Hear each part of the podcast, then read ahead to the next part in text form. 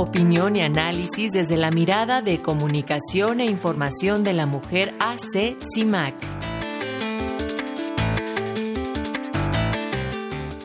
Y esta mañana la maestra Lucía Lagunes, directora de CIMAC, nos habla acerca del presupuesto para la igualdad. ¿Cómo estás, Lucía? Bienvenida, muy buenos días.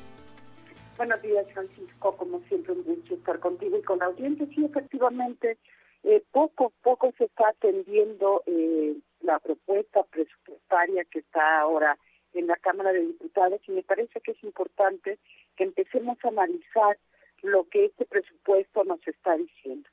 Y especialmente en materia de igualdad es fundamental que desentrañemos lo que el anexo 13, como se le conoce, está señalando. Y hay que recordar, Francisco, que en el año 2008 este presupuesto, este anexo 13, se crea precisamente para impulsar eh, la igualdad entre mujeres y hombres. Está encaminado a que existan programas en todas las dependencias del Estado para que vaya cerrándose, eliminándose precisamente esta desigualdad que vivimos mujeres y hombres. Y para ello este anexo ha señalado tres ejes. Erradicar la violencia contra las mujeres es uno, erradicar la discriminación obviamente también contra las mujeres es el segundo, y el tercero es impulsar la igualdad entre mujeres y hombres.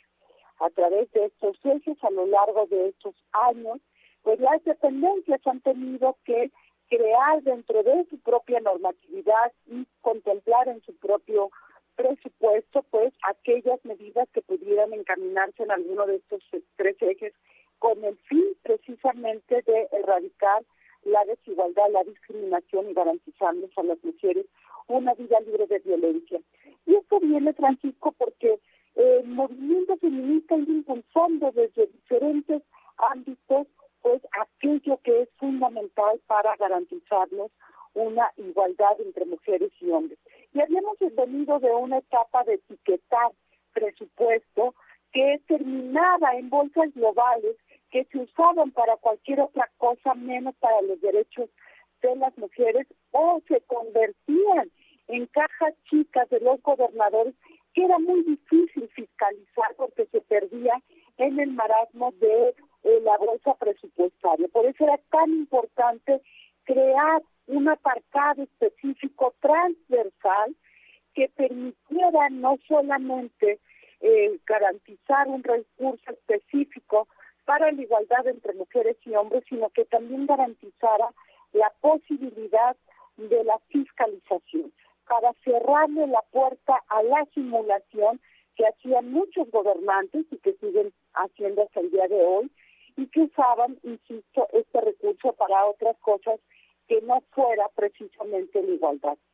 Sin embargo, Francisco, por desgracia, esto que creíamos superado con el anexo 13, que cada año tenemos que insistir que incrementen los recursos, esto se ha ido tergiversando especialmente a partir del año 2019 con una nueva versión de la simulación.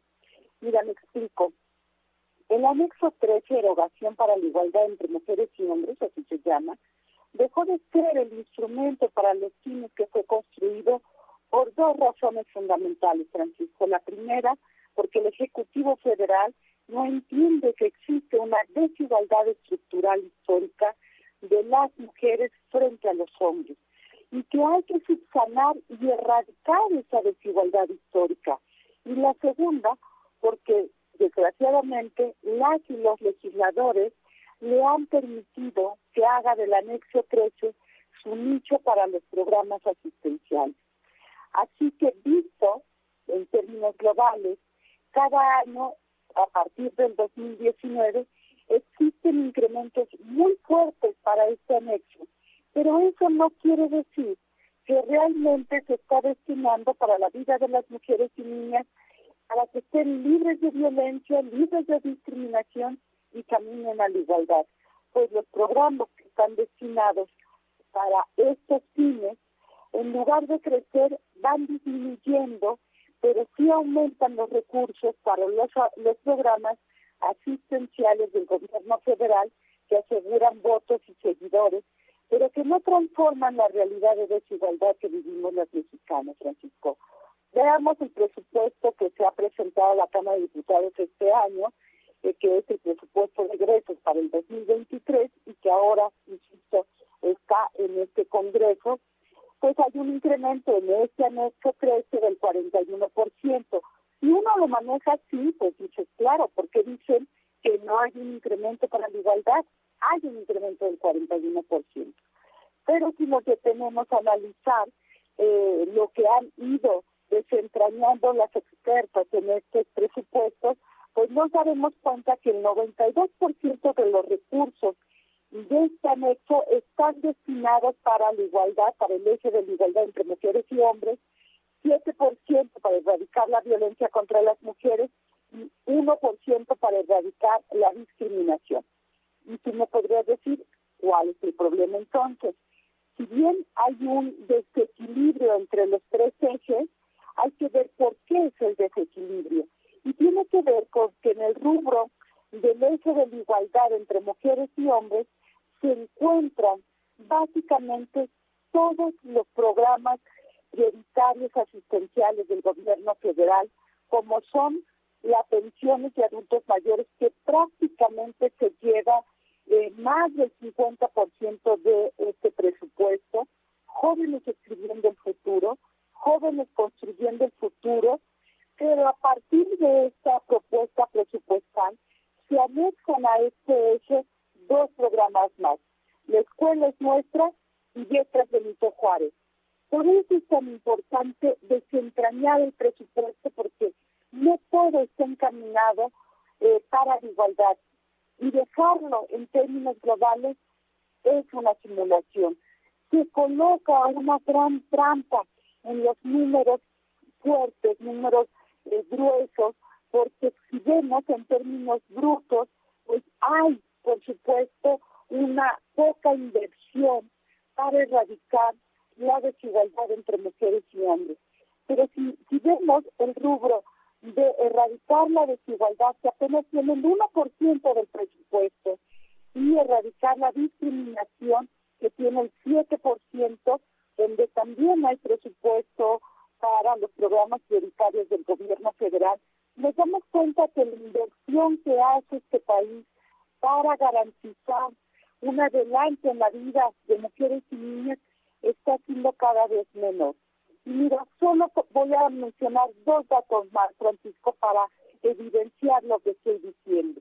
Los refugios para mujeres violentadas y sus hijas e hijos tienen un incremento del 0.04% después de dos años donde no se le destinaron recursos específicos y donde hubo un decremento, es decir, una disminución presupuestaria. Las acciones para erradicar la violencia contra las mujeres también tienen un incremento del 0.05% y está en las mismas condiciones que los refugios. Es decir, este incremento que se está dando no logra equilibrar el recurso con el cual se contaba en estos dos apartados en el año 2018. estamos abajo que en el año 2018, pero tenemos, de acuerdo con las cifras del Secretariado Nacional de Violencia, por ejemplo, un incremento muy fuerte en la violencia contra mujeres y niñas, asesinatos contra las mujeres. Así que no invertir en prevenir la violencia contra las mujeres y erradicarla, me parece que es un acto criminal que tendrían que dar cuenta todas las autoridades responsables, porque insisto, en esta trampa no solo está el presidente, están las instituciones y sobre todo el Poder Legislativo que está hoy discutiendo este presupuesto, eh, Francisco.